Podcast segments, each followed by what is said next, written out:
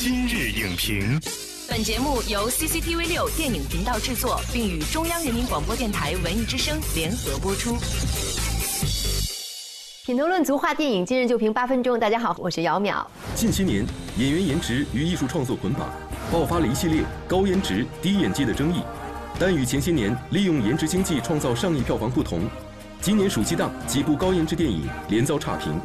颜值兑换经济再不是等价砝码。本期今日影评特邀中国传媒大学副教授思若深度分析：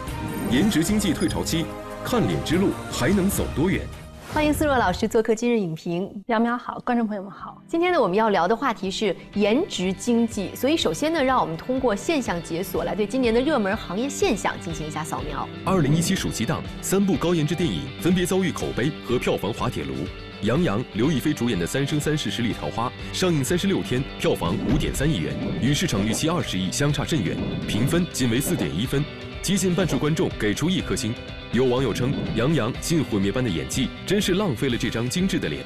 另外两部《清河南高》和《鲛珠传》最终票房分别为三千零四十万和一点一三亿，评分为四点一分的《清河南高》甚至被描述为好于百分之零的剧情片。而去年颜值担当的吴亦凡主演的《夏有乔木》《雅望天堂》与《致青春》，原来你还在这里，也只收获了一点五亿和三点三亿的票房，较之同年的相同题材，并没有达到预期市场影响力。近年来，高颜值电影虽画风美美，但电影票房缩水，口碑堪忧是不争的事实。由此不禁让大家提出疑问：颜值经济是不是在退潮？高颜值电影的滑铁卢是偶然现象还是必然趋势呢？一上来我们的问题就非常明确，您认为眼下是不是颜值经济的退潮期呢？它究竟是一个偶然还是必然呢？确实是对于颜值经济来说，已经进入到了一个市场的退潮期，或者是说至少是在一个退潮的过程当中。今年暑期以来，靠颜值明星主打的这些大片没有获得它的票房预期，实际上是一种必然现象。那您觉得这个必然现象背后的原因究竟是什么？首先呢，从市场角度来说，今年以来的市场变化特别的大，观众变得越来越理性了，对于故事、对于情感和情怀层面的需求越来越多。当这些影片只是靠颜值而无法从故事层面、从情感层面满足受众的需求的时候，那么受众可能就不会选择去买票了。另外呢，对于仅有颜值而在影片当中出任主要角色的这些演员来说呢，在创作上、在表演上没有相应的表现力的话，观众是会对这部影片失望的。今年暑期档具有强大粉丝效应的高颜值电影《三生三世十里桃花》上映后恶评如潮，主演杨洋在粉丝高呼加油的氛围下泪洒发布会，随之而来的就是粉丝锁场、强制下架等事件来临。据调查，当时《三生三世十里桃花》一天二十万场次的放映中，粉丝组织性的锁场高达七万场。这种恶劣的绑架影院排片、扰乱市场秩序的行为，立刻导致影院方激烈反弹，甚至对于《三生三世十里桃花》采取强制下架的措施。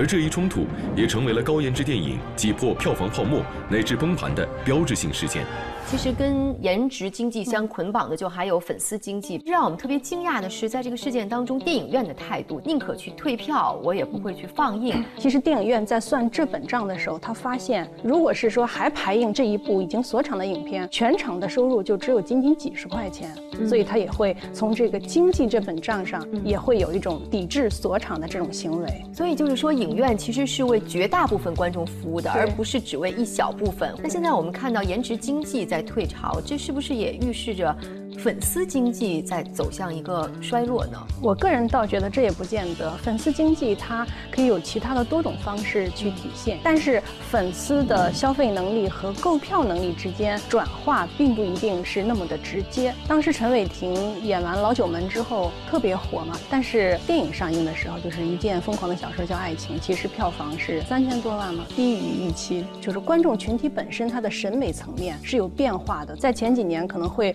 为了有颜值担当的这种青年偶像级的演员去买票，或者是为了一个特效去买票，或者是为了一个笑料去买票。但是现在都更加的理性了，这也是用一些不断的失望来建立起来的成长。其实对于很多的这些演员来说，他有颜值本身是一个非常好的事儿，但是这并不是能够让他固步自封的一个说辞。作为演员来说，实际上他还是要不断提高的。比如说吴亦凡呀，像鹿晗、杨幂、杨洋，还有张艺兴。您说到这儿，我也想起今年暑期档的一部《心理罪》，是李易峰和廖凡这样非常有演技的实力派演员一起来过招。我们也可以看到，像李易峰也是非常希望在演技上面有一个更好的磨练。《心理罪》这个影片虽然是票房不是很高啊，但是对于李易峰来说，在这部电影当中，其实通过跟廖凡的合作，包括对一个新的类型的一种尝试，对他的演技提升来说是一个好事儿。Welcome to Animal World.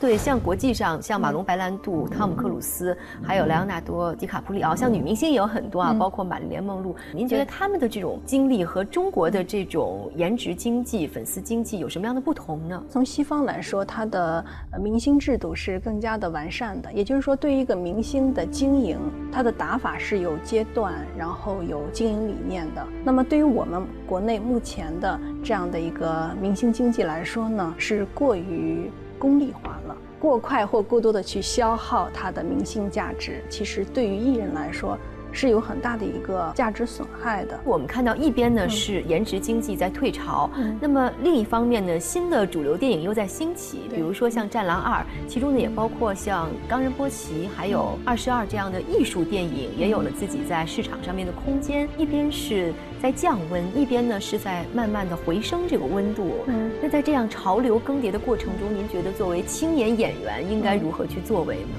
对于中国的电影人来说呢，虽然是一个有些琢磨不透的时代，但也是一个最好的时代。青年演员以及他的经纪团队在做一些项目的选择上需要有所提升，不仅仅是为了高片酬，或者是说追求一些大的 IP，配合一些大的视效去做一个很平面化的一个电影，而是从他的情感层面，从他的艺术的多元化层面。做更好的一个甄别，或者是出国留学去尝试一种新的生活，然后让自己再度获得一个发展的契机。这个也是能够让他更长久的去保持市场的一个影响力的一个途径。感谢四位老师精彩的点评。毋庸置疑，颜值呢是演员不可或缺的，但是演技及内在的修养其实才是内核。随着中国电影市场理性化发展，颜值经济的热度减退已经是一个必然的趋势了。那观众对对观影要求的提升，以及对